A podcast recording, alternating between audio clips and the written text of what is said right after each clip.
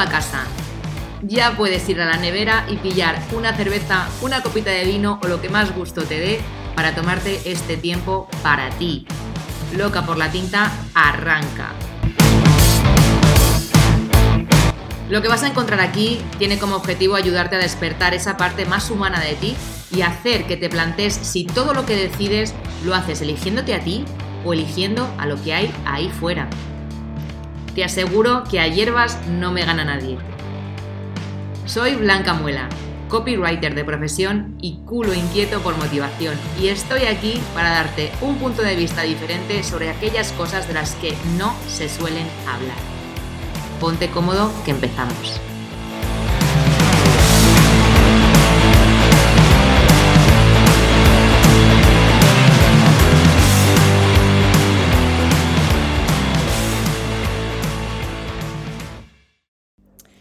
Bienvenido, bienvenida a un episodio más de Loca por la Tinta. Este es un episodio algo distinto porque mm, es realmente una entrevista que me hacen a mí, Alba, Alba, Alba Alemán de eh, Círculo Alba, y mm, es una entrevista que me hace en directo en Instagram. Le dije, le propuse en el propio directo que me pasase la entrevista para poder compartirla en el podcast porque creo que se sacan, bueno, eh, bastantes conclusiones muy guays. Y esta entrevista va sobre las palabras, sobre todo lo que tiene que ver con las palabras. Así que sin más dilación, te la dejo por aquí para que puedas disfrutar de ella y te dejo la información de Alba en la descripción de este capítulo. Dale y ya me cuentas. Hola. Eh, hola, ¿qué tal? Se me oye bien, ¿verdad? Estaba esperando a ver si llega alguien para empezar, por si... Vale. Pero igual y estamos solas. Bueno, si esto luego se queda guardado, ¿verdad? Sí, sí. Vale. ¿Me estabas escuchando bien, verdad? Yo te oigo perfectamente. Vale, gracias. ¿Qué tal? ¿Cómo estás? Qué ilusión, qué ilusión tenía de hablar contigo. Llevo, te digo, meses queriendo hablar contigo del poder de las palabras. Sí, qué guay. De verdad. Eh, sí, porque para mí las palabras son portal, son puertas a otra cosa. Y todos tenemos la capacidad de hablar, pero no todos sabemos comunicar.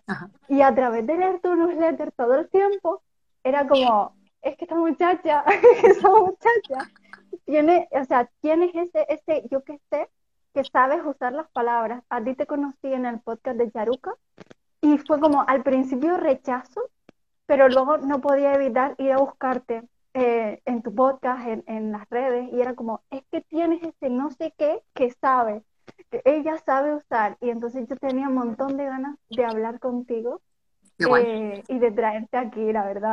Qué guay. Estoy muy emocionada. la primera pregunta, ¿el rechazo por qué venía? Era por, por tu personalidad, así como muy fuerte, muy... No lo quería decir, pero, sí, era como tu... A mí no me suele pasar eso, no me suele pasar que conozca a alguien y enseguida sea como rechazo, pero fue como un sí, pero no, ni siquiera era rechazo del todo, era como, porque lo que decías era como, totalmente, yo comulgo con eso, era total. Pero era como algo en, en la personalidad, era igual la fuerza o así. Pero nada más enseguida se me quitó. me alegro, me alegro. Si te quieres ir presentando para los que no te conozcan. Por aquí veo a alguien, alguien que sí que, a Didi, por ejemplo, que he trabajado con ella. Bueno, me presento. Soy Blanca Muela, soy copywriter. esto del copywriting suena así como muy cool, pero básicamente es eh, redacción publicitaria. Eh, escribimos, los que nos dedicamos a esto, escribimos textos persuasivos que están orientados a la venta.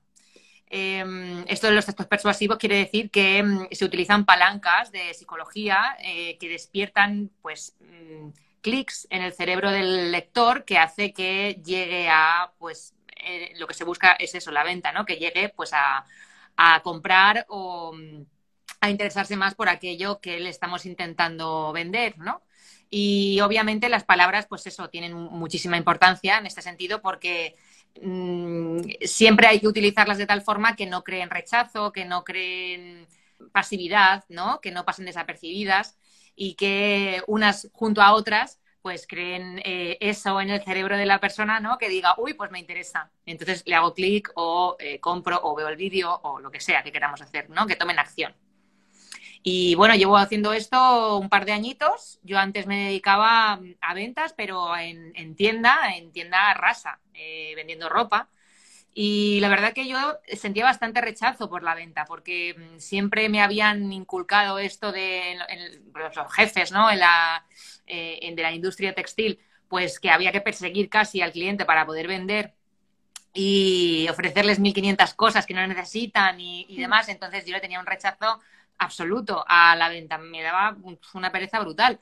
Pero cuando conocí la otra cara, ¿no? Que es la, venta de, aquello que en lo que crees, ¿no? Que sabes que con esto vas a ayudar a otras personas a avanzar en sus proyectos, a pues lo que sea, que no, que tengas el producto que tengas eh, y que es un producto bueno. Eh, la venta no es para nada mala, al contrario. Eh, y porque tiene un buen propósito, ¿no? Y pues la verdad que esto me cambió la vida. Y mm, bueno, eso unido a que se ve que yo tenía un pequeño don para escribir y que todavía no había descubierto, pues eh, me hizo llegar hasta donde estoy hoy, ¿no? Que, la verdad que vivo 100% de, de escribir y vivo 100% de lo que es el copy y del marketing digital, entonces ha sido un cambio bastante grande. Y eso soy yo. Me imagino. Eh, lo primero que me gustaría como preguntar, así ya es que no lo puedo evitar, estoy demasiado curiosa. Es como, ¿qué, entiendes tú por un buen uso de las palabras? Como al margen ya de, o sea, con el copy, creo que lo acabas de explicar, pero de personas, de la forma de vivir, ¿qué entiendes tú por el buen uso de palabras? A ver, eh, mira, principalmente eh, creo que el primer la primera premisa que deberíamos tener todos en la cabeza es el ser positivo, o sea, el utilizar las palabras en positivo. Porque cada vez que las utilizas en negativo, estás creando ya ese propio rechazo, aunque sea eh, en el foro interno tuyo. O sea, cuando tú te dices un no de manera interna, pues tú ya te estás negando algo. Pero si esa, esa misma frase la utilizas en positivo, te estás dando opciones. Entonces, eh, si esto lo extrapolamos a cualquier parte, a cualquier área de nuestra vida, cambia mucho. Cambia incluso, pues eso, la, intención principalmente, pero cambia también la energía con la que nosotros mandamos ese mensaje y cómo se recibe. Entonces, el, hecho ya de, que sea copy o de que sea cualquier comunicación, o sea, que te dediques a escribir libros, que te dediques a, hacer radio, a, a, no sé, hacer podcast, lo que sea que hagas, intenta pues eso, que siempre la comunicación sea de forma positiva. Y después la asertividad, lógicamente. O sea, si tú no trabajas la asertividad, tú puedes dar tu opinión, pero si tu opinión está, mm, está metiéndose con la opinión de otros, ¿no? De forma encarada, a no ser que sean, pues eso, un hater que te ha venido a decir lo que sea, pues entonces ahí ya desahógate. Pero si, si es decir, o sea, yo por ejemplo soy vegetariana, y, otra persona es carnívora, yo te puedo dar mi opinión, te puedo contar mi experiencia, te puedo contar mis, mm, mis convicciones, lo que sea, ¿no? Pero no lo voy a hacer de tal forma que te esté atacando a ti.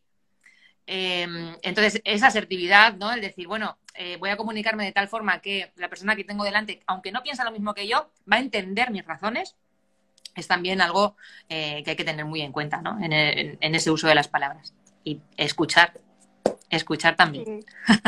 de hecho creo que tiene todavía más poder en la palabra escuchar que decirlas, que hablar. Completamente. Es algo que me está pasando últimamente, el aprender a escuchar más, sobre todo también el diálogo interno. Eh, por eso que tú decías, me surgía otra pregunta que era, ¿crees que las palabras sanan? Totalmente, completamente. Eh, además esto, yo ahora pongo muchísimo foco en esto. Cuando estoy, por ejemplo, comiendo con amigas, o en una reunión familiar o estoy dando un paseo con alguien o, estoy con mi pareja, lo que sea, ¿no? Em, y lo oigo, les oigo eh, hablar de sí súper agresivamente eh, y, digo, eso lo haré yo también seguro en más de una ocasión, pero les como que paro y digo, a ver, pero escúchate, eh, esto me lo dirías a mí o esto se lo dirías a alguien al que quieres mucho, se lo dirías a un compañero, tú a un compañero le dirías que no se vaya que no se vaya a descansar después de que lleva 10 horas currando eh, porque no se lo merece, porque no has cumplido los objetivos que tenías previstos para hoy. Ni de coña, ¿no? Pues entonces, ¿por qué lo haces contigo, no? ¿Por qué te, te castigas así? Eh, o no te mereces que alguien venga y te dé la enhorabuena por un libro que has escrito, como una amiga mía que ha escrito un libro y no se cree que la gente venga a decirle, hostia, tu libro me flipa y tal, y ella como que se, se, abruma muchísimo. Y, pero ¿cómo me puede decir eso? Ostras, porque has escrito un libro de puta madre. Créetelo. Claro. Em, y por supuesto que sanan, ¿no? Cuando te empiezas a dar cuenta un poco también de eso, de ese discurso interno que tú tienes contigo mismo, de, joder, te miras al espejo y dices, pues es que esto no, es lo que a mí me gustaría. Yo es que, que si, hasta que no tenga el culo aquí arriba, soy una puta mierda. O Em, yo qué sé, cualquier cosa, eh, que te castigas porque un día no has seguido una rutina. Esta gente que también está muy metida en, en, rutinas de ejercicio, rutinas de dieta, que un día te lo saltas y, bueno, madre mía, la hemos liado. También hay que ser un poco permisivo con uno mismo, ¿no? Y entenderse y ver en qué momento estás, sobre todo las mujeres con nuestros ciclos hormonales, pues que también vamos fluctuando muchísimo. Entonces, cuidado con lo que nos decimos, porque lo mismo que sanan, enferman. De hecho, yo, yo añadiría la segunda parte de lo que estabas haciendo con tus amigos, pero al revés. Cuando alguien utiliza la palabra eh, para mal decir a otra persona cosas, eh, lo mismo puede pasar si, lo, si las utilizas bien. Eh, lo que hablábamos antes, la asertividad y utilizar la palabra así de ey, ey, para no, así no, dale la vuelta a lo que has dicho, que eso no, no te ayuda ni a ti ni a nadie. Eh, yo creo que así, al final, tomando conciencia de cómo usamos las palabras, es como uno consigue sanar. Mm. Eh, si hablamos en automático, tanto en la cabeza como fuera, es cuando suceden estas cosas de te metes en una bola de mierda que no te estás dando cuenta y horrible. Una cosa que yo mm, me encantaría saber cómo dices tú con este ton que tú tienes con la palabra. Es decir, ¿cómo te diste cuenta que tú tenías algo con eso? Pues fue bastante, es que es, claro, yo lo cuento y la gente dice, eh, bueno, o sea, en fin. Eh, te voy a hacer un, primero un apunte porque se me ha venido a la cabeza y esto hacía tiempo que no lo pensaba y fíjate, pues ahora atando cabos, antes de, antes de, hace mucho tiempo, antes de dedicarme a, lo que me dedico ahora y hace mucho, mucho, mucho tiempo, te diré que a lo mejor pues casi que en el instituto. Yo iba a clases particulares y, y, me, y una de las clases, de las clases me dijo, eh, ella cuando, cuando explicaba, eh, decía, me explico, no es, ¿me entiendes? ¿Sabes? Entonces cuando yo en una de esas dije, no sé, estaba explicando lo que fuera, dije, ¿me entiendes? Me dijo, no, no, ¿me entiendes? No. ¿Te estás explicando? me explico, ahí cambia completamente el, matiz, ¿no? Es como, ¿me entiendes? Es como que es, tú eres tonto y yo, que soy más listo que tú, te estoy explicando esto, me estás siguiendo, y sin embargo, si le dices al contrario, me explico, es como, eh, estoy eh, siendo lo, más clara posible que, puedo ser, ¿no? Como para em, que nos aclaremos con este tema. Es, pues eso aplicarlo a todo, ¿no? Es que joder, hay tantos, eso, tantos matices tan minuciosos que, podríamos estar aquí horas. Pero eh, sí, eh, bueno, al final enfocarlo de una manera, pues eso, cero agresiva y cero pasivo-agresiva, que casi es peor que, la agresiva.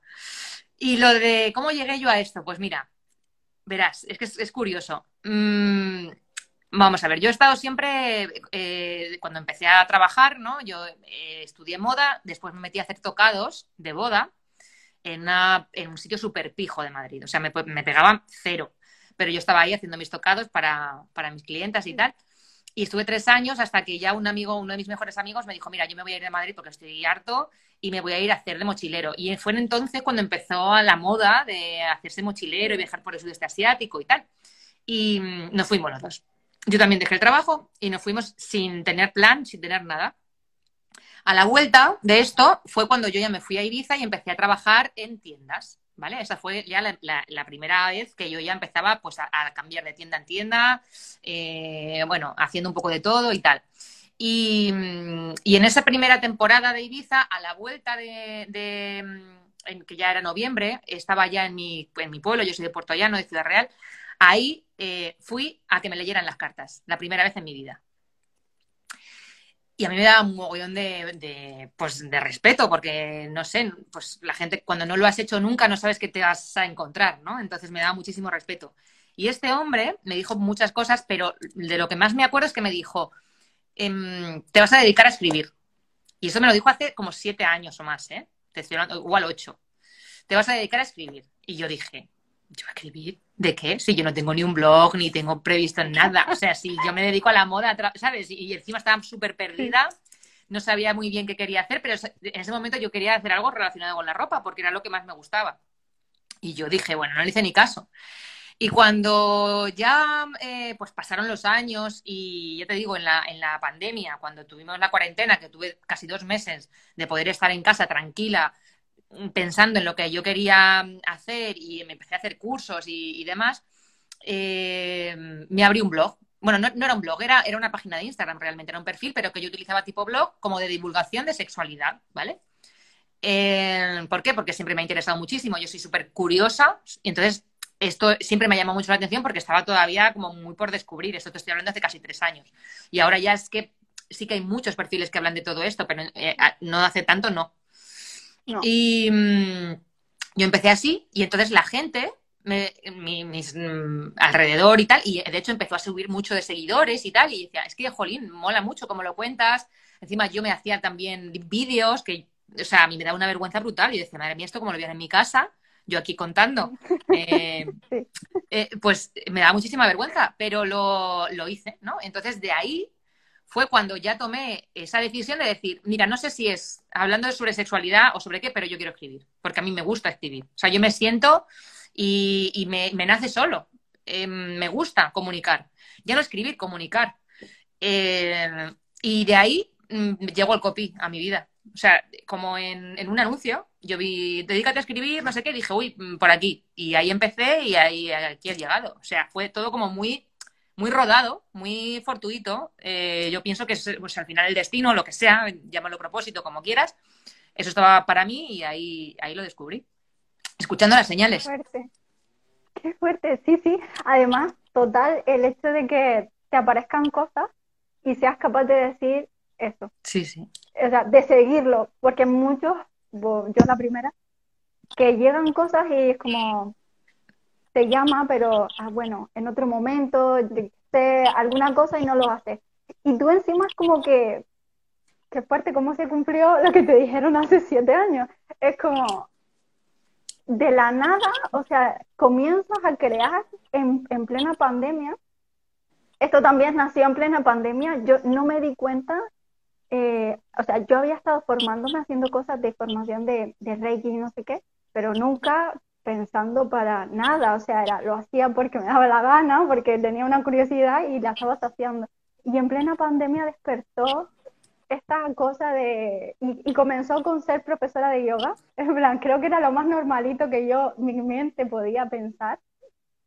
Otra vez las palabras como forma de portal de, que fue lo que abrió la puerta a este espacio que no tiene nada que ver con el yoga de momento y, y, que crea estos encuentros que permiten ver así, em, ¿sabes qué pasa? Que siento muy fuerte, como si estuviera viendo tu almita, eh, dando palmitas así, diciendo, estoy haciendo lo que más me gusta, es decir, vibro con esto, me ilumino con esto, esto es mi chispa, ¿sabes? Es como una cosa preciosa. Que yo te veo y es lo que veo, en plan, veo como, como si esto fuera un juego de niños, cuando a un niño le das el juguete que más ilusión le hace, eso, y que para ti sean las palabras, creo que es lo que hace que cuando uno entra en comunicación contigo en cualquiera de tus plataformas, es lo que se ve. Hay personas que utilizan, que hablan, hay mucha gente hablando de marketing, de copy, de estrategia, SEO, lo que sea, y cada uno tiene de este, su padre y su madre y hablan como les sale.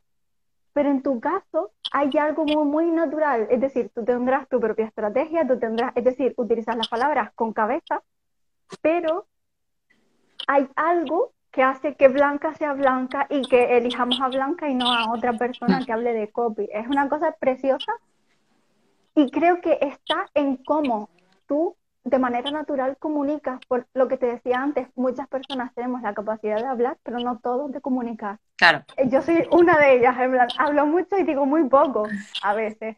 No, pero mira, yo todo tiene una evolución. O sea, yo cuando empecé con el tema del copy, yo me abrí el, perfil de Instagram, me dije, venga, voy a empezar, ¿no? A, a, dar tips, a cosas que voy aprendiendo yo, voy a reflexionar sobre estas cosas y tal. Pero que me di cuenta de que yo no tenía personalidad, o sea, en ese, en ese campo. Eh, estaba viendo que todos mis compañeros de curso estaban haciendo prácticamente lo mismo, que los de cursos anteriores, porque además hubo un boom en el tema del copy, habían hecho exactamente lo mismo. Tú te metías en todos los perfiles y eran calcos unos de los otros. Y dije, yo por aquí no. Yo por aquí no, porque no, esto no me vibra, no me vibra, no estoy, no estoy siendo yo. Entonces, yo mi Instagram poquito a poco lo empecé a dejar más como una especie de diario, o sea, y aunque hay veces que hago venta, ¿no? O que en el, propio post te digo, oye, si necesitas esto, escríbeme, o... pero siempre lo cuento como desde un punto de vista muy reflexivo y muy experiencial, mío, mío, mío. O sea, de que yo he pasado por ahí, entonces yo sé que tú que tienes ese problema, que estás en ese momento vital, te va a surgir o te va a pasar esto, ¿no? pero yo no te voy a decir los tres, las tres claves de no sé qué, las herramientas de... No, O sea, yo, mi copy, la manera de yo eh, difundir, digamos, cómo hacer copy, lo hago a través de mi propio copy conmigo misma sin dar como más eh, herramientas o más cosas que se pueden encontrar en cualquier blog. En YouTube tienes 80.000 em, y, y, eso, y en perfiles de gente que se dedica desde hace mucho tiempo profesionalmente a hacer esto en redes, ¿no? Pues yo que sé, Vilma Núñez, gente como muy top, que tienes todas las herramientas del mundo mundial. Yo dije, ¿para qué otra más? O sea, ¿para qué otra más? Yo necesito crear mi marca personal en torno a lo que yo sienta en el momento. Si un día te tengo que hablar de CrossFit, te voy a hablar de CrossFit. Si otro día te voy a hablar de mis perras, pues te hablo de mis perras, de lo que yo siento con mis perras, de lo que a mí ellas me transmiten. Entonces, ahí ya estoy haciendo copy. Y el que tenga un poquito de visión y el que tenga un poquito de, picaresca, diga, hostia, pues a lo mejor lo puedo replicar, en mi caso, ¿no? Y eso me lleva a otro punto, el hecho de inspirarse o de copiar. Eh, yo invito a que la gente copie, pero que no copie fusilando. Es decir, yo lo que hago, por ejemplo, es me meto en Instagram y veo gente que me gusta cómo comunica, que me gusta la idea que está comunicando, lo que sea, ¿no? algo que me da un pie a mí para yo luego escribir mi post. Yo me lo guardo, yo tengo un montón de carpetas donde voy guardando pues inspiración, copy, memes, eh, porque yo me gusta mucho compartir memes, eh, frases inspiradoras, eh, entonces me lo voy guardando ahí. El día que yo tengo que hacer mi calendario editorial, recurro a eso. Pero no quiere decir que yo le copie, sino que yo lo adapto a mí. O sea, yo me inspiro, ¿no? Pero lo del copiar está como muy mal visto, ¿no? En ese sentido, como de, guau, tiene que ser todo súper original, súper genuino, y es que ya está todo inventado. Si es ya está todo inventado. Simplemente tú le tienes que dar tu toque personal em, y hacerlo tuyo. y ya está, y así se empieza. Suena fácil porque creo que tú lo tienes interiorizado, pero no, no. Poco a poco, es, práctica, es práctica. Sí, porque obviamente uno ha intentado eh, no copiar, sino inspirarse y es como, chica, no sé cómo lo hacen otros porque es cierto. Yo he llegado al contenido de Vilma, he llegado al contenido de Maider Tomasena eh, y a otros tantos más y es como, entiendo lo que me dices, pero no sé hacer lo mío. En plan, todavía no, no he descubierto esa forma de hacerlo, de, de, decir, yo tengo una voz, ¿cuál es? E-, pues yo te invito a que hagas el ejercicio de... Em, a ver, yo por ejemplo, cuando empezaba con el tema de, de sexualidad, yo intentaba ser muy catedrática porque me parecía que eso de escribir con tacos o con palabras malsonantes o con palabras cortadas, eso era, no se podía hacer, ¿no? Entonces yo escribía como si fuese un puto libro de, o sea, para estudiártelo. Y, claro, y a mí mi hermana, eh, por suerte también estoy rodeada de personas que saben cómo decírmelo, porque también yo, joder, eh, yo ahora estoy muy tranquila, pero yo tenía un carácter, tenía y sigo teniendo en mi interior un carácter fuerte. Y me decían, ¿qué tal si esto mismo que haces lo haces con un lenguaje un poquito más, más cercano, como si me lo contaras a mí tomando un café. Y yo, ah, vale, vale, es verdad, tal. Todo esto antes de estudiar copy. Es verdad, tal. Entonces, poco a poco yo iba variando esto. Y yo lo que hacía era escribir en, un documento, pues lo que quisiera escribir. Ah, quería hablar de, qué sé, eh, pues eso, el, ciclo menstrual. ¿Cómo afecta, afecta esto ¿no? al, estado de ánimo de una mujer, por ejemplo? Yo escribía eh, toda la información, todo lo que yo creía que era importante. Y después lo sintetizaba todo para hacerlo en un post pero no, no utilizaba todos los caracteres que me permitía eh, Instagram, porque mm, quedaba demasiado denso. Entonces lo iba haciendo, lo sintetizaba, lo sintetizaba, lo sintetizaba y entonces ya me quedaba con lo importante. Entonces, ese ejercicio, yo inconscientemente, que lo que hacía, me, llevó precisamente a eso, a quedarme con lo importante para comunicar lo que, lo que se va a quedar la gente, ¿no? Y fíjate que todavía estoy aprendiendo y todavía me falta mucho y, el tema de las redes, pues al final lo llevo pues así un poco eh, de aquella manera, pero ese es un ejercicio muy guay para, primero, encontrar también tu tono, porque cuando, cuando tú lo escribes por primera vez y lo relees, y lo lees en voz alta, dices, yo esto no lo diría así nunca. O sea, si yo esto se lo dijera a mi mejor amiga que la tengo enfrente, yo no le diría un palabro súper técnico y tal. ¿Yo cómo lo diría? Y tú te imaginas la conversación en tu cabeza, vale, pues así, así, así. Entonces así lo vas llevando a tierra. Em, y, la manera de encontrar el tono es esa, practicar, practicar y practicar. Y escribir, escribir, escribir. Y esa es la única... Eh, eh, hay que ser cansino y ser perseverante. No tiene nada que ver, pero me surgió la pregunta antes. ¿Cómo utilizas las palabras tú para ayudarte a ti misma? Ah, es decir, eh, en el sentido eh, mantras, es decir, te repites lo típico de yo puedo, yo puedo, esas cosas así. Tengo un listado, tengo un listado que no sé dónde lo tengo ahora mismo, creo que lo tengo, no sé, si lo tuviera aquí a mano te, lo, te decía lo que tenía.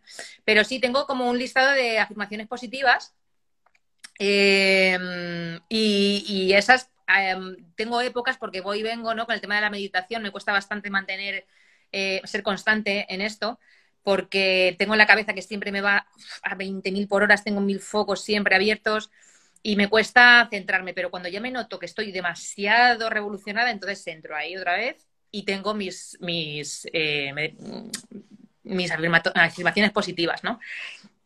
Y esto me las llegué a aprender, claro, eh, y, parece que parece una tontería, parece una gilipollez, pero el, hecho de la repetición, y esto está científicamente comprobado, el hecho de la repetición lo que hace es reprogramar tu cerebro, o sea, crea nuevas líneas, nuevas líneas neuronales en tu cerebro em, y, te, lleva pues a puntos distintos, ¿no? Si antes tú te decías que asco y estoy gordísima y ahora te dices eh, soy una puta diosa, em, eso es una nueva conexión que hace tu cerebro y, que digamos que pues reprograma, ¿no? Te reprograma esa, esa mentalidad. Y yo eh, he sido una persona que siempre, por ejemplo, con el físico he tenido mm, no es que haya tenido como un mega complejo, porque yo siempre he hecho lo que me da la gana, pero sí que es verdad que yo soy una tía grande, eh, voluminosa y al lado de mis amigas, que eran todas normalitas, pues chicas clásicas, mm, bien, ¿no?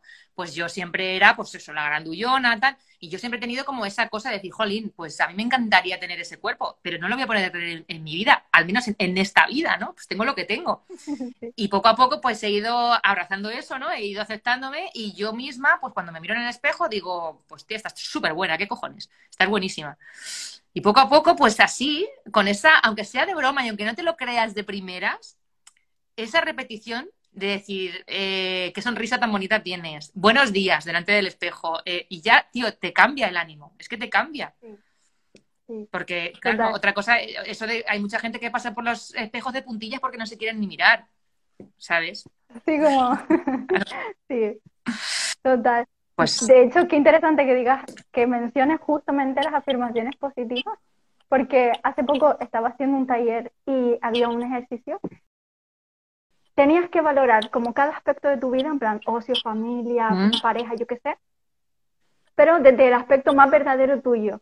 Y había una pregunta que era precisamente la parte de espiritualidad, que preguntaba sobre prácticas, en plan, ¿qué prácticas? Y yo fui, creo que empecé desde lo mental a poner lo típico, ¿no? Yoga, meditación, así yo. Y resulta que lo que salió verdaderamente eran los mantras. Y yo no sabía que lo estaba usando desde hace un par de meses, de manera, lo mismo, afirmaciones positivas, en plan, desde las más típicas de, ven Alba, tú puedes, o así, a afirmaciones de cosas que yo más soy abundante, soy próspera, yo qué sé, cosas así. Y sí, eh, o sea, me, me, llama la atención que seas esto justamente lo que utilizas tú sí. Eh, para ayudarte a ti misma. Sí. Em,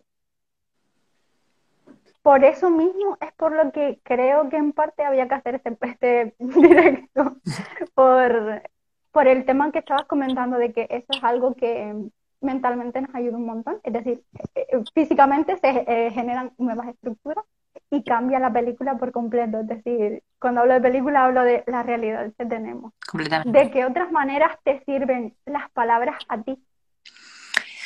Em, por ejemplo, eh, eh, últimamente os estoy poniendo también como mucha atención en esto y, con mi pareja lo hago bastante, ¿no? Por ejemplo, yo quiero mm, tener una autocaravana y quiero viajar por España, por la costa de España y por Europa con mis dos perras, el perro de él y, tal, ¿no?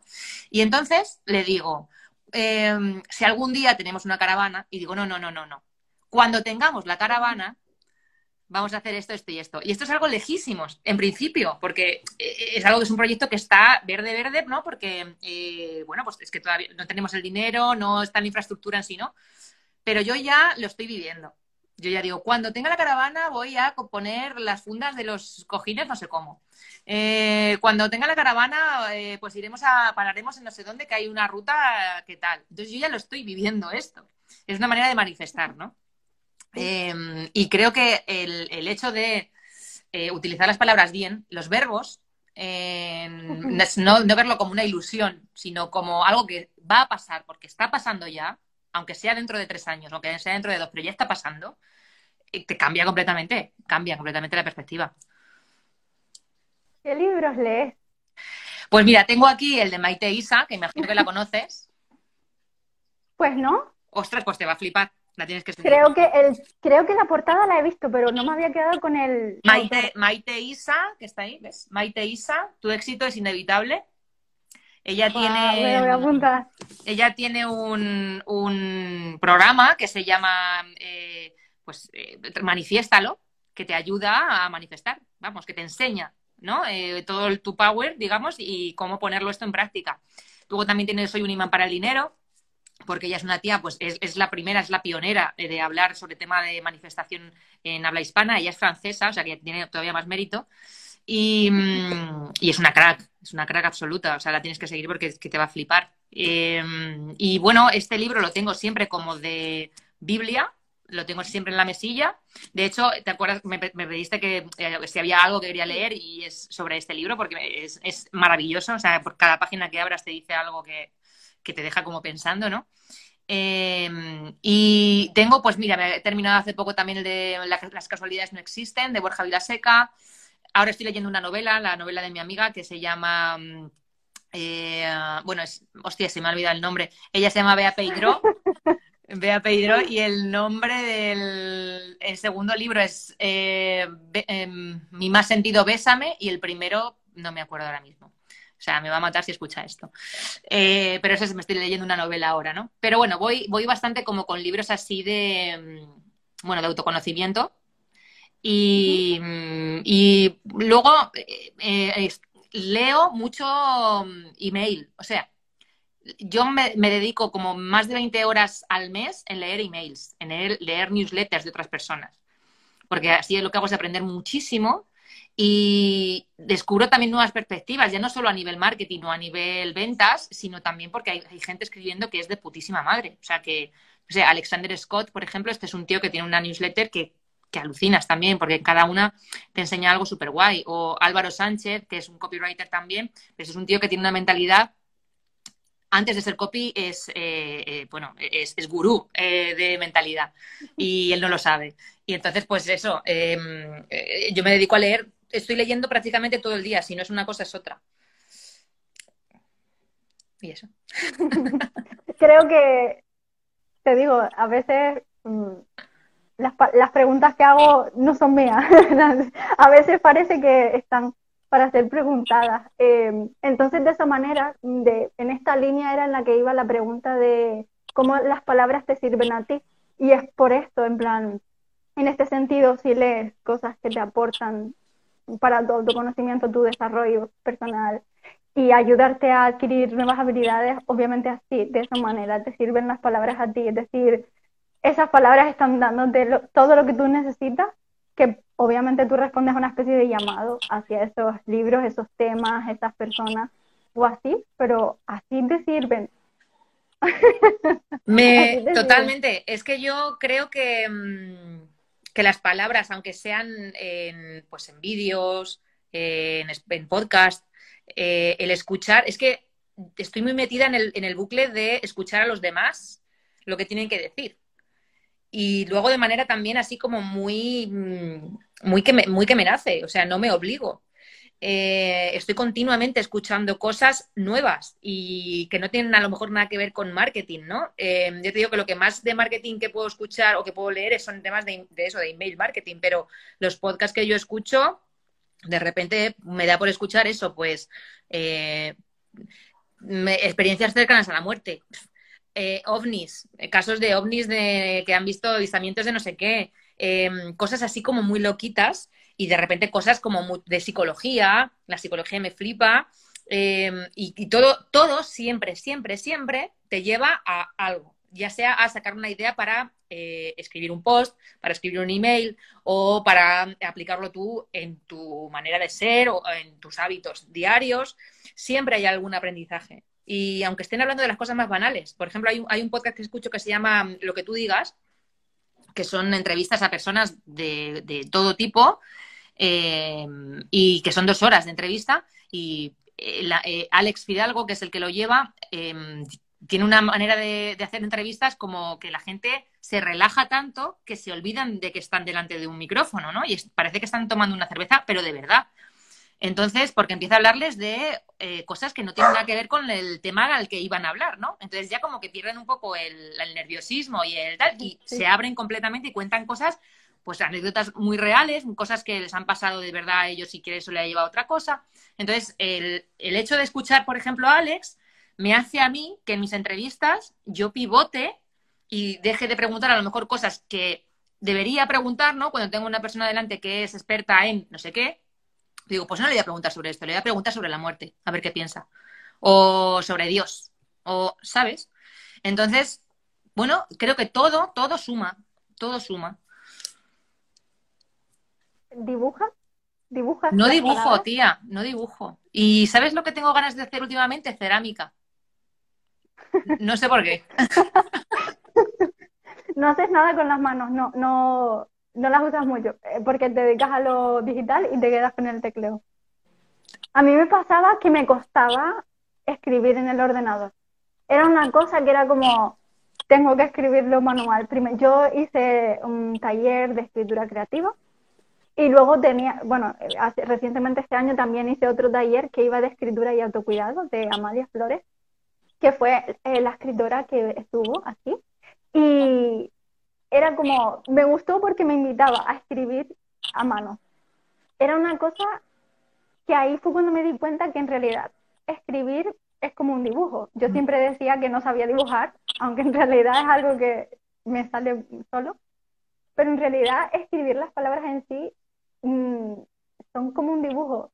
Qué pena que no lo hagas. Ya, ya. Utilizo más las manos. Sí, lo hecho, de verdad que lo echo de menos. Es como que necesito algo que tocar con las manos. Había una, una chica de la que entrevisté que me decía, las plantas, toca arena, toca la tierra y tal. Y, sí, pero como que todavía no lo, no lo he metido en mi rutina. Entonces, de alguna forma sé que acabará llegando, pero, pero es eso, sé que tengo esa, esa inquietud de decir, uy, quiero, pues no sé, cerámica, me apetece. ¿Por qué? Pues no lo sé porque pues tocar el barro, no lo sé, porque al final es verdad que estoy A mí me dio un tiempo también. pues estoy tocando con el, barro, con, el, barro, sí, con el ordenador, pero sí que hay veces, dependiendo del ejercicio que esté haciendo, dependiendo de, lo que... Eh, digamos, sobre lo que tenga que escribir. Por ejemplo, tuve un cliente hasta hace poco que eh, yo le hacía todos los contenidos que tuvieran que ver con su podcast. Y cuando yo escuchaba el podcast, no cogía las notas en el ordenador, cogía las notas en la libreta. No me digas por qué, pero yo me aclaraba mucho mejor así. O sea, entonces yo tenía, pues eso, mi libreta era llena de, apuntes de, lo que iba escuchando en el podcast para luego poder hacer todo el contenido eh, por, donde me dé. Mm, es la primera vez, creo, que me pasa que estoy con alguien y eh, no paro de repetir la palabra, palabra, palabra. Es decir, el tema. Eh, me pasa que suelo hablar de otras cosas porque la persona habla y suelo irme por ahí, me van surgiendo preguntas, pero es que contigo las preguntas que están surgiendo y que nacen y que siento que tengo que hacer son de la palabra. Es como todas las preguntas, aunque parezca pesada, aunque parezca, eh, y ahora por la cara, pues te tengo que preguntar si hacías algo con las manos. Eh, si dibujabas las palabras con las manos, a mano. Si dibujo las palabras. Igual eso tiene. a mano. Pero ya estás diciendo que no, que lo hiciste solo para el podcast. Eh, a, ver, yo cuando empecé mm, eh, con el tema digital, em, tenía que escribir en libreta. Y compré bastantes libretas y tal, y para estudiar, ¿no? Para cuando empecé con el tema del copy, que si las fórmulas, que no sé qué, yo lo hacía por escrito.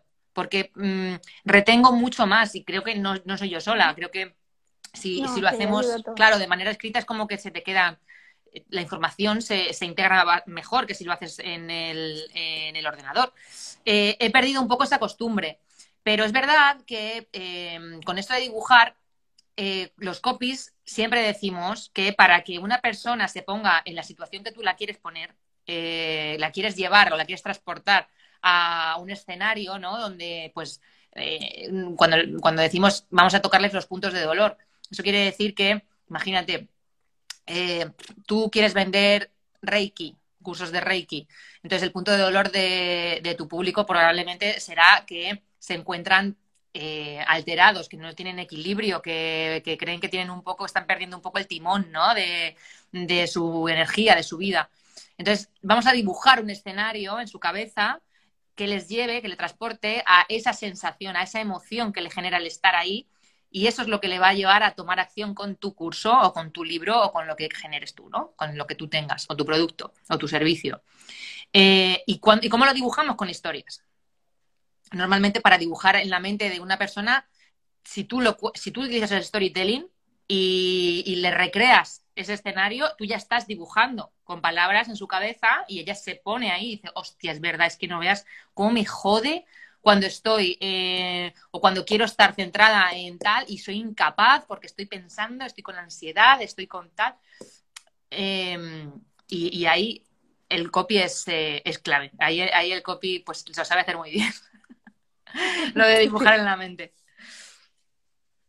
Pero bueno, ya te digo que, yo, el, tema de dibujar de pequeña, por supuesto, pues yo creo que como todos los niños, ¿no? Pero mm, Mira, Maite, justo esta que te contaba del libro, Maite, ella decía eso, que un día pues le surgió decir, quiero dibujar, y se apuntó a clases de dibujo. Y eso le venía de puta madre como para un poco también sacar esa, esa parte creativa y, aunque le hiciera fatal, aunque le hiciera como el culo, ¿no? Pues al final estás ahí, pues eso, importándote cero el resultado, pero estás liberando un mogollón de energía que tienes acumulada. Y creo que sí que también es un buen ejercicio. Igual algún día lo pruebo. ¿Quieres leernos el trocito? Sí. Del libro. No tiene nada que ver con lo que hemos estado hablando hasta ahora, ¿vale? Pero este es un, un ah, trozo. un trozo que a mí me. Mm, jolín, que me removió porque yo me, vi súper reflejada. Eh, habla básicamente del dinero, de cómo cuando tú pasas de trabajar por cuenta ajena a por cuenta propia, eh, te llevas o arrastras contigo las creencias que tú tienes sobre el dinero, ¿no? Y bueno, lo leo y ahora si quieres pues lo comentamos. Es un trocito pequeñito. Dice, ¿te ha, sucedido alguna vez que has cambiado el entorno, por ejemplo, un trabajo para huir de un jefe manipulador y al poco tiempo te has dado cuenta de que el nuevo era exactamente igual? Es normal. Lo que hace la mayoría de la gente cuando no le gustan los frutos de su vida es enfadarse con los frutos o intentar escapar de los frutos cambiando su entorno. El problema es que si cambias de trabajo sin haber modificado antes tus creencias acerca del dinero, lo más probable es que no cambies tu realidad financiera Dicho en otras palabras, tus creencias sobre el dinero pueden hacer dos cosas, o bien permitir o bien repeler la riqueza que quieres crear para ti misma. Un melón. El micro y me voy. total, total. Eh, encima, con, el, con un tema como es el dinero, que mucha gente, por no decir todos, eh, tenemos creencias limitantes con esa película es lo que tú dices, un pedazo de melón que vamos arrastrando, eh, porque encima en esto, eh, bueno, pues si nos ponemos a hablar de diferentes, mm, el plano mental, espiritual, físico, eh, ya la cosa se complica, el melón se hace más grande, porque puede ser una película heredada, puede ser las creencias heredadas también mentales de esta vida con tu familia, pero de, toda la sociedad, de una cultura en concreto. O sea, eh, el, nudo se, cierra y se hace tan nudo que, que para desenredar, sí. Yo creo que el dinero, el, no te diría la que más, pero es una de las creencias más heavies con las que convivir y reprogramar esta parte es muy complicado. Eh, y eso también es una creencia, pero es, es así. O sea, tú no llegas y haces un ejercicio de decir, uy, a ver, ¿qué pienso yo sobre el dinero? Pues que es malo, que es sucio y que, que, si me, que si me hago rica me van a dejar de hablar. Vale, y ya lo has hecho consciente, pero esto no quiere decir que ya se haya limpiado. Tu inconsciente está continuamente trabajando con esa información. Y cuando tú llegas a optar para un trabajo o emprendes y dices, voy a poner precio a mi trabajo, cuidado. Cuidado, lo que, el trabajito que hay ahí eh, de, de, ver cómo, desde dónde lo estás haciendo. Desde el miedo, desde la necesidad, desde, desde dónde. O sea, y es es muy complicado, ya te digo, porque yo, jolín, yo me he hecho cursos con Maite, estoy ahí continuamente escuchando mil cosas, em, continuamente hablo yo también sobre el tema del dinero y aún me cuesta. Hace poco, hace dos semanas o así, hice un ejercicio sobre em, qué creencias autolimitantes eh, tenía, ¿no? Todavía, y eran, te decían una frase o un inicio de una frase y tú automáticamente tenías que decir lo que te viniera a la cabeza. Y a mí me vino, después de este trabajo de casi dos años, aún me vino, el dinero es un arma de destrucción masiva que el hombre utiliza a su favor. O sea, ¿esto de qué? O sea, ¿esto de qué? Eh, entonces, para que veas que es como, wow, es que es muy heavy. Es muy heavy. Solo tú podías hacer eso no Solo tú podías hacer eso. Yo, hubiera terminado la frase súper cortita. Es muy heavy. Pero tú creaste toda una historia. sí. De hecho, yo también estoy trabajando en esto desde hace, eh, te diría más tiempo. Pero en realidad, sí, como consciente, consciente de, de, ponerle más ganas este año. Este año es que está siendo para mí como destrucción, tira para abajo y volver a construir todo, ¿no? Y es como las palabras crean realidades aquí adentro y todo eso se manifiesta aquí afuera de una forma que da hasta miedo a veces, porque es como, ¿En qué momento? ¿Por qué? ¿Por qué hiciste esto si tú no querías hacer esto para ti? ¿Tú no quieres esto para ti?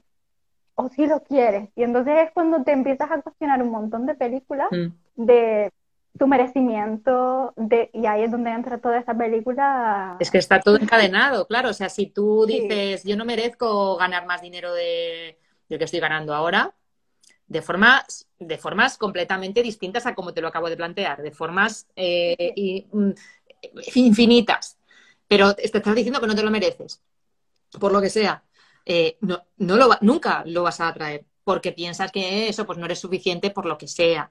Em, porque eso, porque el dinero es algo malo, porque genera guerras, mm, porque eh, la gente que tiene dinero y poder eh, son malos o tratan mal a los demás. Es súper común pensarlo. Pero si lo... Una cosa con la que yo me encontré, perdón que te corte, es la culpa también. Mm. Porque algo que suelo oír mucho es la, estas, estas cosas de los pensamientos en contra del dinero en el sentido de es algo malo. Eh, pues por eso, porque la gente que tiene dinero hace cosas malas o la gente que tiene dinero es lo que sea, pero no se suele mencionar la culpa. A veces no es porque el dinero nos parezca malo, sino porque tenemos culpa a si yo tengo dinero y los demás no tienen. Y entonces es como si creases una especie de lealtad a la pobreza de los demás. O a las, bueno, a las ideas limitantes de los demás, ¿no? Entonces, como, y ahí te retienes. O sea, yo me encontré con esa película y fue como heavy pensar, ¿y esta culpa? Claro, totalmente. Además es que, bueno, si nosotros, eh, o sea, el dinero, el dinero es infinito. Sí. Si nosotros pensamos que el dinero es finito y pensamos que es una tarta y pensamos que nosotros vamos a tener un cuarto de la tarta y el resto va a tener solo lo que le sobre, pues claro, tú vas pensando, no, no, no, por Dios, o sea, yo pues me quedo con mi parte, con lo que me toque y, ya, bueno, voy, voy sobrado. Pero no, o sea, no es así. Tú tendrás tu parte, el otro tendrá la suya y de hecho, cuanta más parte tengas tú, más dinero estará en, eh, estarás poniendo en circulación y más gente se beneficiará de eso. La gente a la que tú le compres, la gente, em, pues eso, con la que tú contribuyas, se estará beneficiando de que tú tengas más dinero. Y donde tú pongas tu, em, tu dinero, tu energía del dinero, eso ya es decisión tuya. El dinero no hace malo a una persona. El dinero es una herramienta. Es como el que tiene, pues Maite justo pone ese ejemplo, es como el que tiene un cuchillo. Un cuchillo sirve para cortar una verdura, pero también sirve para matar a alguien. Pero eso la culpa no es del cuchillo, es de la persona. Si tú eres mala persona, pues serás una mala persona con dinero o sin dinero. pero no tiene absolutamente nada que ver con el dinero. El dinero es, es una herramienta simplemente y, ya está, ¿no? Pero claro, es que cuesta tanto, cuesta tanto eh, integrar eso aquí y decir, hostias, es que eh, voy a generar todo el dinero del mundo, o sea, porque me lo merezco todo. Y, lo voy a, además, lo voy a invertir en, cosas maravillosas, ¿no? Eh, mi familia se va a beneficiar de ello, mis animales, mi, mi entorno en sí, ¿no? Eh, voy, a donar, voy a, en fin, voy a hacer muchas cosas positivas con el dinero, pero cuesta muchísimo llegar a esa conclusión, ¿no? Eh, Lo que me encanta es que cuando trabajamos estas cosas y empezamos a decir eso, en plan, voy a poder cuidar de mis perras o mis perras van a poder estar bien atendidas, como que se crea una imagen ya de por sí como súper abundante y súper espaciosa, es como si vivieras en el Edén de repente y es como, qué lindo todo, mis perras van a estar, pero vamos, preciosas y, y, no, y, o sea, la imagen que se crea, sobre todo también es una cosa emocional también, que viene de los pensamientos, de cuando uno empieza como a trabajar o a introducirse en esta cosa de trabajar en su, en su carencia, en sus creencias limitantes y todas estas cosas, es como se genera una cosa súper expansiva, por lo menos así lo vivo yo, súper expansiva, de repente es como todos son posibilidades, que era lo que decías tú antes. De repente todo se vuelven posibilidades. Claro. Perdón, ya no te corto. yo, es que hablo como, yo me enrollo como las persianas, pero em, fíjate que al final yo todavía, obviamente, aún habiendo hecho cursos, aún, leyendo cosas y tal, todavía no sé manifestar, o sea, yo no sé decir, mañana eso, quiero una autocaravana y mañana tengo una autocaravana en la puerta. Ojalá tuviera yo esa fórmula ya, ¿no? Conmigo, pero bueno, estoy trabajando en ello. Pero es verdad que cuando eh, yo, eh, siendo autónoma, que es muy difícil mantenerse siendo autónoma, pero yo he dicho, quiero una casa, quiero una casa al lado del mar, quiero una casa donde voy a vivir yo sola con mis perras y mm, quiero el dinero para esto, toma. Pero porque lo tengo tan, o sea, lo tenía tan, tan claro que dije, por mis huevos, o sea, como sea, me lo voy a, me lo voy a eh, buscar y así ha sido. Y se ha dado así. Se ha dado además rodadísimo. Entonces, cuando estás tan convencido de algo, pero de verdad, de que lo deseas de verdad, que dices, lo veo, es que lo estoy viendo, esto se cumple. Y por eso hay que tener mucho cuidado con los pensamientos y con cómo nos decimos las cosas y con el yo no puedo o el yo no sé o el yo no soy capaz o todo esto porque se cumple, tío. Entonces, lo mismo que se cumple para bien, se cumple para mal. Y yo se lo digo a mis amigas, mucho cuidadito con lo que pedís, porque se cumple. De hecho, es que eh, este año es como que hasta he empezado a cogerle como cierta cosa, no, mal ni nada, sino como que me ha caído el peso de la responsabilidad y el uso de la palabra. No sé si por haber iniciado el podcast, que hace nada, todavía no sé ni un año, o así, como que de repente cayó el, yo todo lo que diga, no es en o sea, todo lo que digo es importante para el universo, para Dios, para lo que sea, es importante, lo está recibiendo todo. Y, y todos, todos estos universos que somos cada uno, ¿no? Cada uno es un mundo y recibe lo que le llega como, o sea, que es su mundo. O sea, que tú puedes estar diciendo algo súper bonito y que a la persona le parezca que había un, un tono, un algo mal y ya la jodimos, en plan, ya se fue todo al carajo. Eh, o sea, sí, sí, sí, o sea, coincido completamente de, todo lo que dices, ojito. Cuidado, eso y, la intención al final es eso, ¿no? Como, por lo que te contaba del, cuando, eh, si algún día tengo, no, cuando tenga, o lo voy a tener, cuando estemos dentro, va a pasar esto. Em, porque ya le estás poniendo la intención real de que esto va a pasar. Eh, y, al final esto es como todo, habituarse y darse cuenta de cuando tú lo estás diciendo y rectificar. Digas, no, no, no, espera, mejor así. Y eso ya crea ese hábito y poco a poco eh, eso va teniendo un impacto real en, en, lo que tú creas que es tu vida, que es tu realidad, que es por mucho que nos cueste pensarlo o creerlo, nosotros somos los únicos responsables de lo que nos pasa. Y, y es muy duro llegar a esa, a esa conclusión, porque hay muchas personas que están vibrando siempre como en el victimismo, ¿no? Como vibrando en eh, lo que me pasa es culpa del gobierno, es culpa de la guerra, es culpa del cambio climático, es culpa de que eh, me han subido la cuota de autónomos, es culpa de que el cliente es tóxico. No, cariño. Todo lo que te está pasando, eres tú la principal co-creadora o co-creador de, esto, ¿no? Entonces, si esto quieres que cambie, tendrás que cambiar tú tus hábitos y principalmente tiene que ver con la palabra en el foro interno y después con lo que tú expresas, con lo que tú proyectas hacia afuera. Tal cual. Eh, se, nota que lo vienes trabajando un montón, porque me doy cuenta de que te...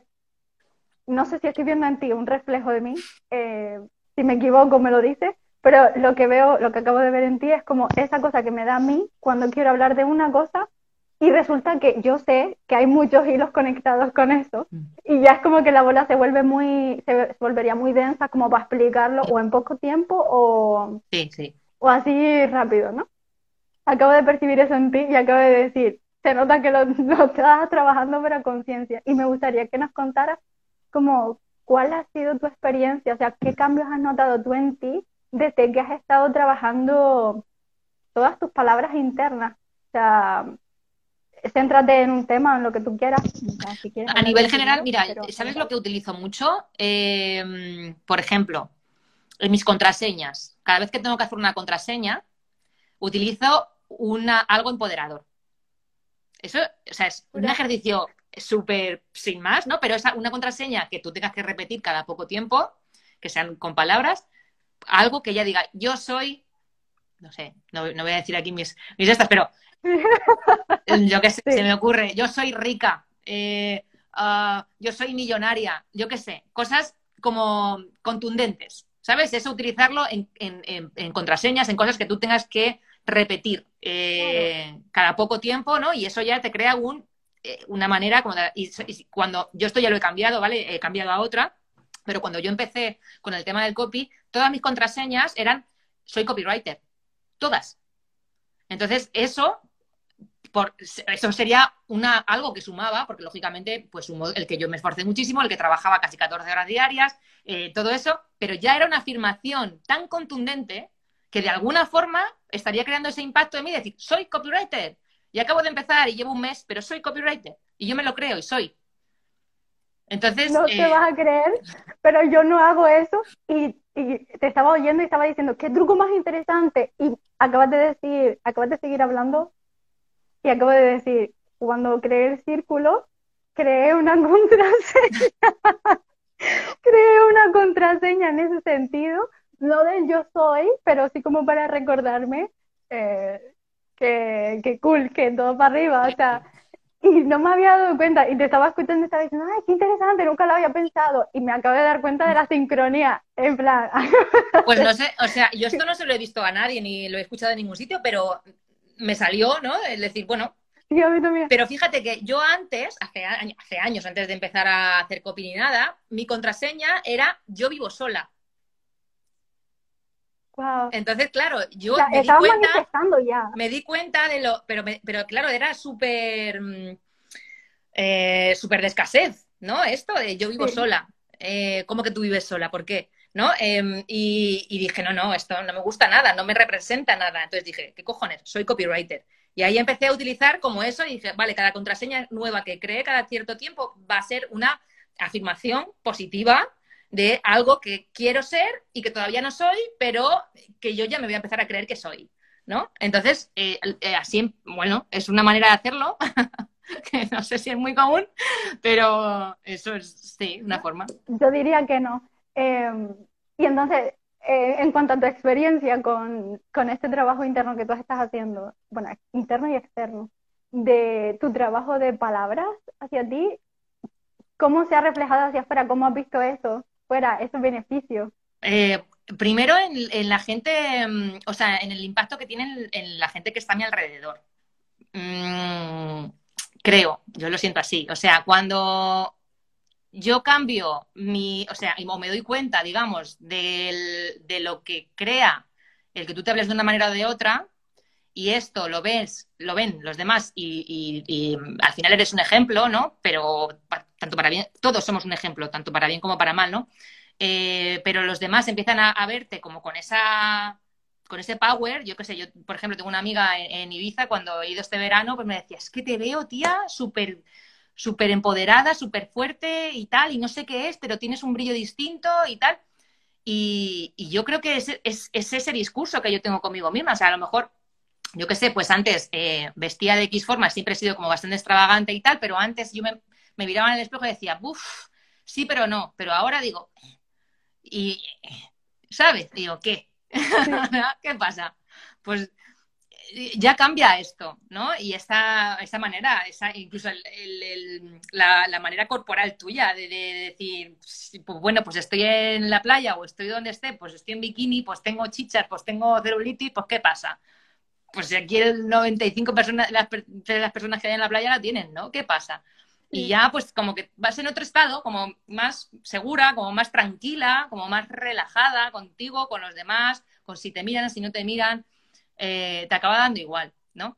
Y, eso, al final, el, la autoestima, eh, trabajar en la autoestima, pues hace que ese discurso cambie por completo. Entonces, eh, está todo ligado, yo creo. mira, acaba de entrar tu amiga Bea Pedro. No le vamos a decir que no te acordaste del título. me va a matar. Luego le escribo y te lo cuento antes de que lo vea. Si quiere dejar ahí en comentarios el título, por favor. Vea, pon el título de tu libro, por favor, del primero, eh, que lo he recomendado antes y no me salía a decir el título, tía. Ponelo en comentarios ah. el, nombre del, el nombre del libro.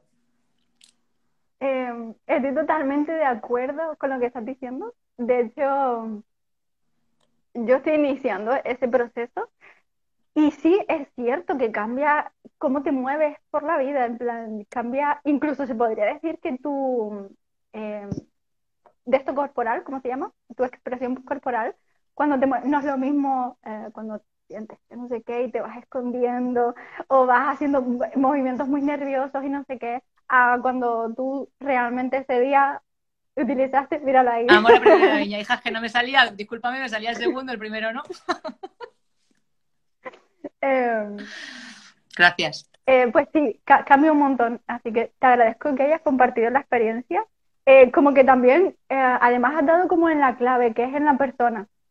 Es como, no, no es tanto lo que tiene que ver como lo que consigues hacia afuera, eso también me ha llamado la atención, que es como, no has recalcado cosas que has conseguido, has dicho, ¿sabes qué? Yo me siento mejor, mi autoestima ha mejorado y la gente a mi alrededor lo está notando. Sí y me, me, lo están diciendo, como, como que el, mensaje viene de vuelta. Y es que todo parte por uno y termina en uno. Es lo que tú decías antes, la responsabilidad de, de todo, de, de, cuando uno toma responsabilidad de cómo vive la vida y de lo que quiere hacer con ella y se pone a hacerlo. Creo que eh, acabas de dar como ese ejemplo en tu persona, en un montón de cosas que has ido apuntando, mm.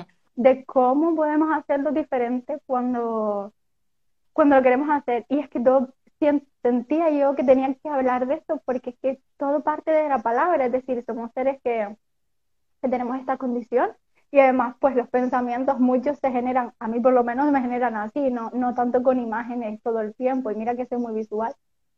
Y a, a razón de lo que uno piensa, lo que uno expresa, hace y luego se convierte eso en una realidad que puede que sea totalmente contraria a lo que tú realmente deseas manifestar, lo que realmente deseas crear. Y creo que has ido dando también herramientas, tips, o sea, la de la contraseña me la voy a apuntar, porque es como una forma de no solo de manifestar, sino de, de estarte recordando todo el tiempo, o sea, que ese mensaje vaya calando, ¿no? Como ayudarte a repetirlo. Eh, además fue muy interesante porque no me había dado cuenta que yo ya había hecho eso y yo tampoco se lo había visto a nadie. Eh, está súper guay. ¿Quieres contar algo más? ¿Algún, algún No, mm, creo que hemos hablado sí un, poco bastante de todo. Que, mm. y, te voy a pedir, y te lo voy a pedir aquí en directo, porque creo que ha sido una charla como, joder, como muy mm, profunda sobre las palabras. Entonces, eh, aunque yo sé que esto va a salir en tu podcast, te voy a pedir que yo también lo, saque en el mío porque creo que es brutal. Eh, y, bueno, o sea, creo que cualquiera que lo escuche pues va, a verse bastante identificado con esto que estamos hablando. Eh, y que sí que hay tips que, se pueden hacer sin tampoco mucho esfuerzo, ¿no? Es, verdad que lo de meditar o que decirte delante del espejo, joder, qué buenísimo estás, pues no te va a salir a la primera, pero creo que, bueno, es interesante que esto se escuche. Así que por eso. Y por eso, por eso me gusta cuando es que las personas que han venido ni siquiera son personas, ni ninguna, bueno, excepto una a lo mejor que está un poco más en el mundo de lo, de lo espiritual, holístico o así. El resto, no, lo que está surgiendo es que ni siquiera es programado por mí, es como, son personas, tú eres copywriter, la, la otra persona es escritora y hace talleres de autocuidado, pero se dedica como más a la escritura, está orientada como a eso, no, no están metidos dentro de, de la espiritualidad, pero todo termina dando en algún punto con el ser, que es lo que acaba de pasar aquí, y por eso me gusta que las herramientas que has dado son muy de lo que es el día a día, o sea, no es ponte a meditar, no es ponte a hacer yoga o morirás, no es, mm, no, es, o ponte un diario de manifestación y no sé qué, como, tío, Es mucho más sencillo. Sí, o sea, por eso me gusta, porque siempre aparece este nexo de unión en el que vemos lo que yo suelo comentar mucho, que es que la sanación es un estilo de vida. Sí. Y que no hay una sola herramienta, es que la vida está hecha para esto, para que lo hagamos. Mm. Y es así, es como que ahora hay un mundo digital y tenemos que usar contraseñas, usemos eso. Eh, que ahora resulta que hay podcast, usemos eso para llegar al contenido que necesitamos para reprogramar o para ayudarte a, o voy a ir a lavarme la cara, hoy sí voy a verme la cara de verdad, claro. voy a mirarme de verdad y voy a decirme algo. Claro.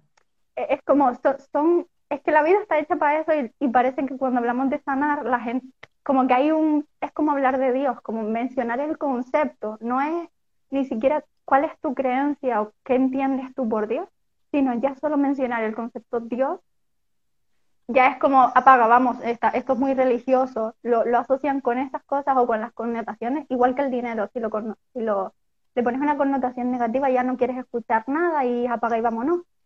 Y la sanación parece que produce algo así, es como una especie de rechazo, porque la sanación invita a que hagas, no puedes hacer no puedes sanar si no haces nada. Es igual que manifestar. Hay personas que piensan que se manifiesta imaginando y pensando y no sé qué, y entonces por eso rechazan eh, cuando se habla de manifestar. Y es como, no, chica, resulta que tienes que hacer algo para manifestar.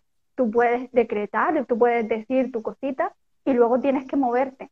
En ese sentido, en esa dirección, en esa orientación, orientar las cosas, las acciones que tú hagas, pues ahí vendrá cada mm, decisión que tomas eh, tiene que ver con manifestar, obviamente es así.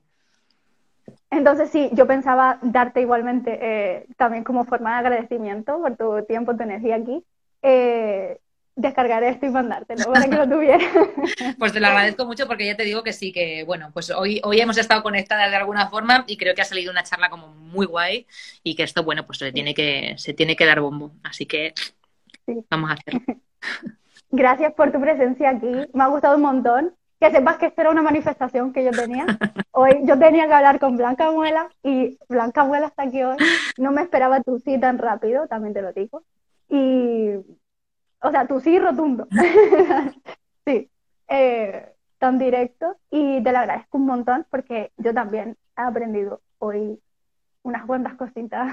Yo te agradezco mucho también que me hayas invitado, que hayas pensado en mí, que, que, yo al final, pues eso, soy una humana más, que estoy aquí aprendiendo igual que todos y que a mí me, me me nutre mucho el estar en contacto con, gente con la que poder tener conversaciones como esta. Y entonces te agradezco mucho, primero, que tengas este espacio y que te invito a que sigas eh, y te apoyo, ¿no? a que sigas con este, eh, con este formato de entrevistas. Y, segundo, pues eso, que te, que, te agradezco la invitación eh, a mi persona. Así que nada, gracias. Buena tarde que tengas hoy. Lo mismo, guapa. Chao, chao. Hasta luego. Gracias a todos por estar aquí, que las veo saludar y agradecer. Y a Bea recomendando su libro por ahí, el primero, el segundo. Adiós a todos. Hasta luego. Gracias.